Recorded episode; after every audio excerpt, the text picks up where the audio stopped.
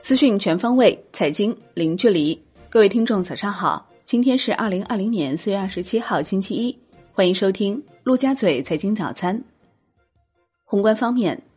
十三届全国人大常委会第十七次会议在京举行，会议审议了全国人大常委会委员长会议。关于提请审议全国人大常委会关于十三届全国人大三次会议召开时间的决定草案等多项议案，拟授权国务院在中国海南自由贸易试验区暂时调整实施土地管理法、种子法、海商法的有关规定。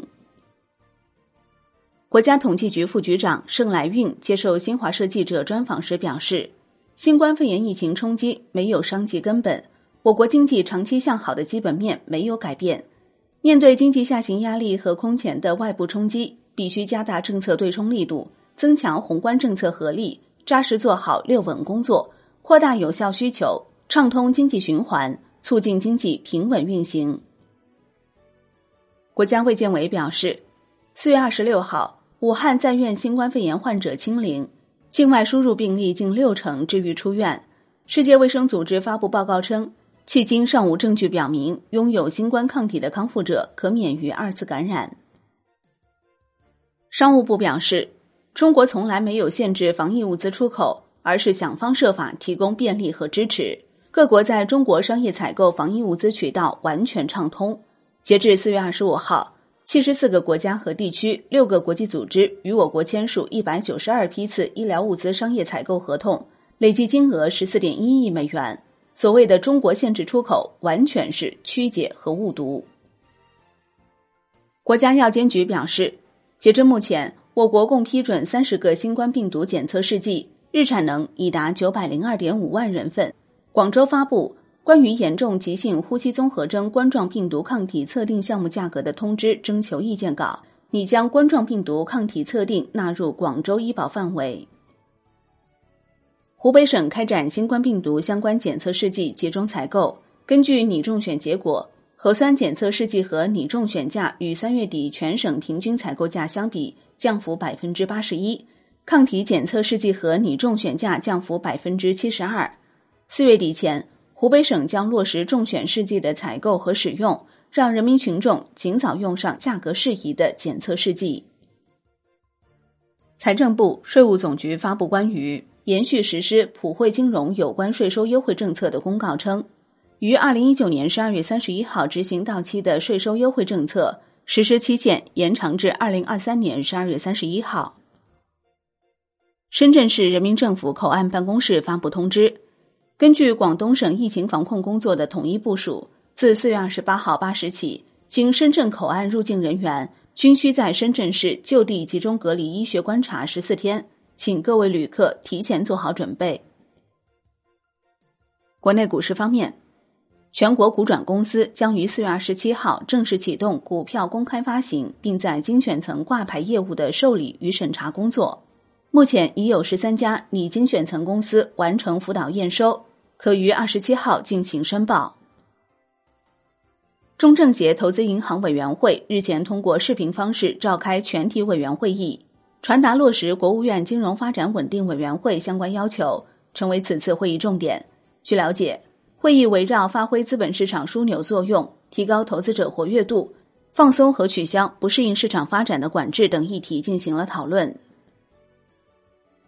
由于业绩连续两年亏损，且二零一九年年报被会计师事务所出具非标意见，兆鑫股份股票四月二十七号复牌后将披星戴帽。兆鑫股份年报同时还遭董监高集体否定，深交所对此表示高度关注，要求董监高勤勉履职。湖北新冠病毒检测试剂集采结果出炉，麦克生物、达安基因、武汉明德生物和华大生物四家公司中选新冠病毒核酸检测试剂，珠海丽珠和南京诺维赞两家公司中选抗体检测试剂。五一假期前，两市共有两只新股申购，新产业将于四月二十八号申购，中泰证券将于四月二十九号开始申购，为今年上市的第二只券商股，将成为山东省内首家上市券商，且为 A 股第三十八家上市券商。中国证券报报道，随着二零一九年年报的陆续披露，于去年正式启动的银行理财子公司随之交出成绩单，在已公布业绩的理财子公司中，公银理财以三点三亿元的净利润领跑，紧随其后的是农银理财，净利润为二点九六亿元，还有私家净利润在一亿元以下。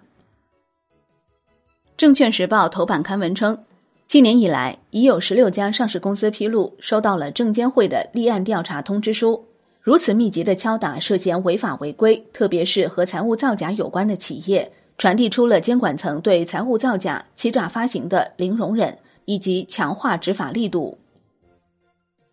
金融方面，央行联合银保监会组织召开全国金融精准扶贫工作电视电话会议，要求落实好已出台的各项支持政策，特别是中小微企业贷款临时性延期还本付息。扶贫小额信贷延长还款期限等。楼市方面，住建部印发《全国房屋网签备案业务数据标准》，要求相关单位优化升级房屋网签备案信息系统，推动房屋网签备案数据共享共用。产业方面，工信部广电总局要求到三季度末全面完成网络基础设施 IPv 六改造。小米、华为、创维、海信等厂商加快实现新生产的互联网电视接收设备。中国移动、阿里云、腾讯云等要对互联网电视业务相关的内容分发网络进行 IPv6 改造。当当网发布声明称，